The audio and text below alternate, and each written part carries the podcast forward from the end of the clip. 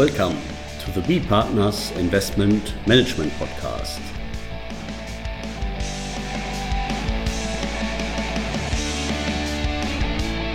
Today, ATAD 3 The Fight Against Shell Entities with Natalie Granovitz, Principal with Bödecker Ernst Partner. As we already stated, we wanted to uh, um, address the most recent draft directive of the EU uh, for the prevention of abuse of shell entities for tax purposes um, in cross border structures. Uh, we'll call this the ATAD 3 directive. And on the one hand, the EU law aims to ensure that the that there's a free internal market. Uh, this is one of the fundamental freedoms of uh, under the EU law, and um, it is to engage in economic activity within the European Union without being subject to disadvantages under tax law. On the other hand, uh, the EU wants to discourage the use of shell entities and tax evasion, tax abuse. Um, and for this reason, um, in the draft directive, if there is an abusive cross border tax structure with EU shell entities, these will be, de- will be denied certain benefits under uh, double tax treaties, under certain EU directives, and as a novelty, they can actually reach out and attribute and tax the shareholders of these entities. Now, how do they go about applying this directive? First of all, one must determine whether or not the entity, the shell entity, falls within the scope of the ATAD 3 directive. And in order to do so, the uh, one must look at whether three factors are met cumulatively. The first of this factor, of these factors, is passive income. Whether or not more than 70%, 75% of the income is passive. This would be income from interests, licenses, dividends, capital gains from company shares, etc. The second factor would be whether or not the structure is cross border. And here they would look at whether or not at least 60% of the passive income is either received cross border, in other words, the source of the income is in the other state, or the passive income is paid out cross border. In other words, the recipient is in the other state. Um, instead of passive income, it is also sufficient if the assets located abroad account for more than 60% of the company's total assets according to their book value.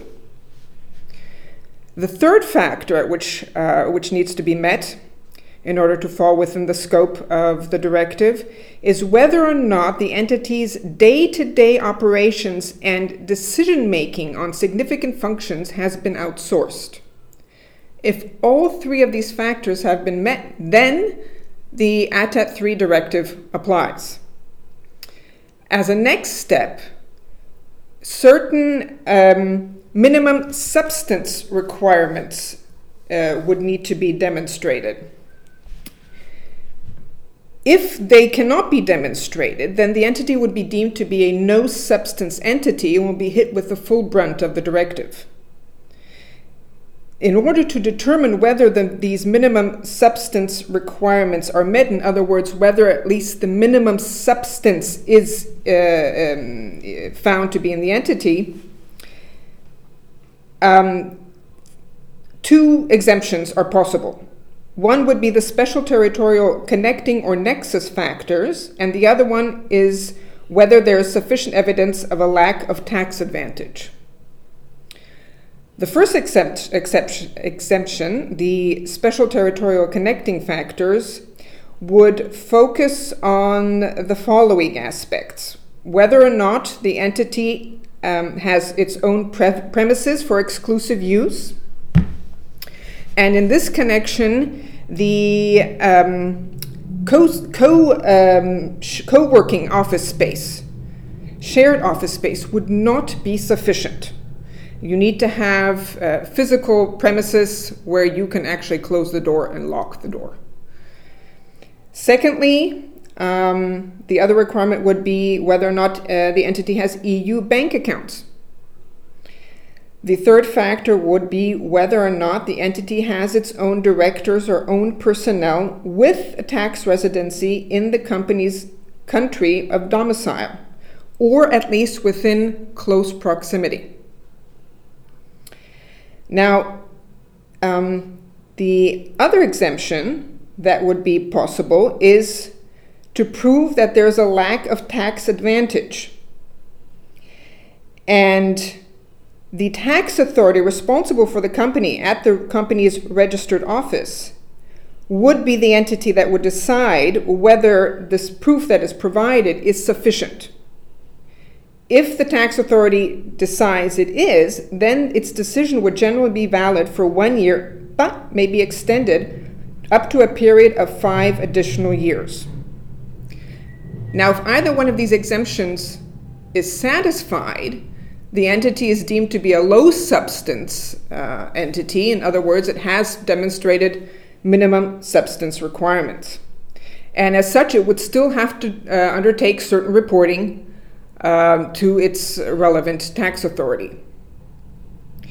Now, if neither of these exemptions can be satisfied, there is still the potential of rebuttal uh, in order to avoid the classification as a no substance entity. And the, this rebuttal rule would be that the entity uh, could um, show that it is nevertheless engaged in a recognizable economic activity in order to generate its, its income. In other words, a business rationale. Now, if the entity cannot satisfy this rebuttal rule, then it is deemed to be a no substance company and is hit with the full brunt of the ATAD 3 directive. What does the full brunt of the ATAD 3 directive mean?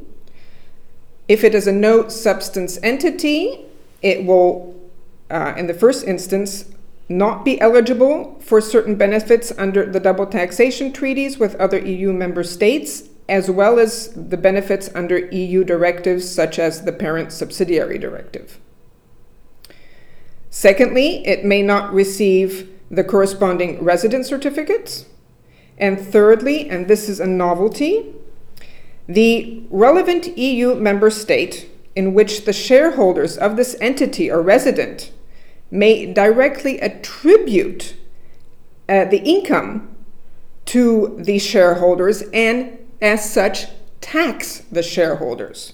The shareholders will get credit for taxes levied by this EU member state, but nonetheless, the EU member state can basically reach out and tax them. Now, um, as we stated before, the, uh, the, the requirement, if even if they are a low substance entity, there are certain reporting requirements. And if the entity fails to report um, pursuant to the ATAD 3 directive, there are also penalties in connection therewith, up to um, or rather at least 5% of the entity's turnover per tax year. Now, we would like to point out that the um, uh, ATAD 3 directive uh, what needs to be um, implemented into the uh, EU member states' national law by June 30th, 2023, and it must apply it as of January 1st, 2024. ATAD 3 directive also states that the look back period to make these determinations whether the entity falls within the scope of the directive and whether it is a low substance or no substance entity is two years. In other words, now, January 2022 can already be a point of reference.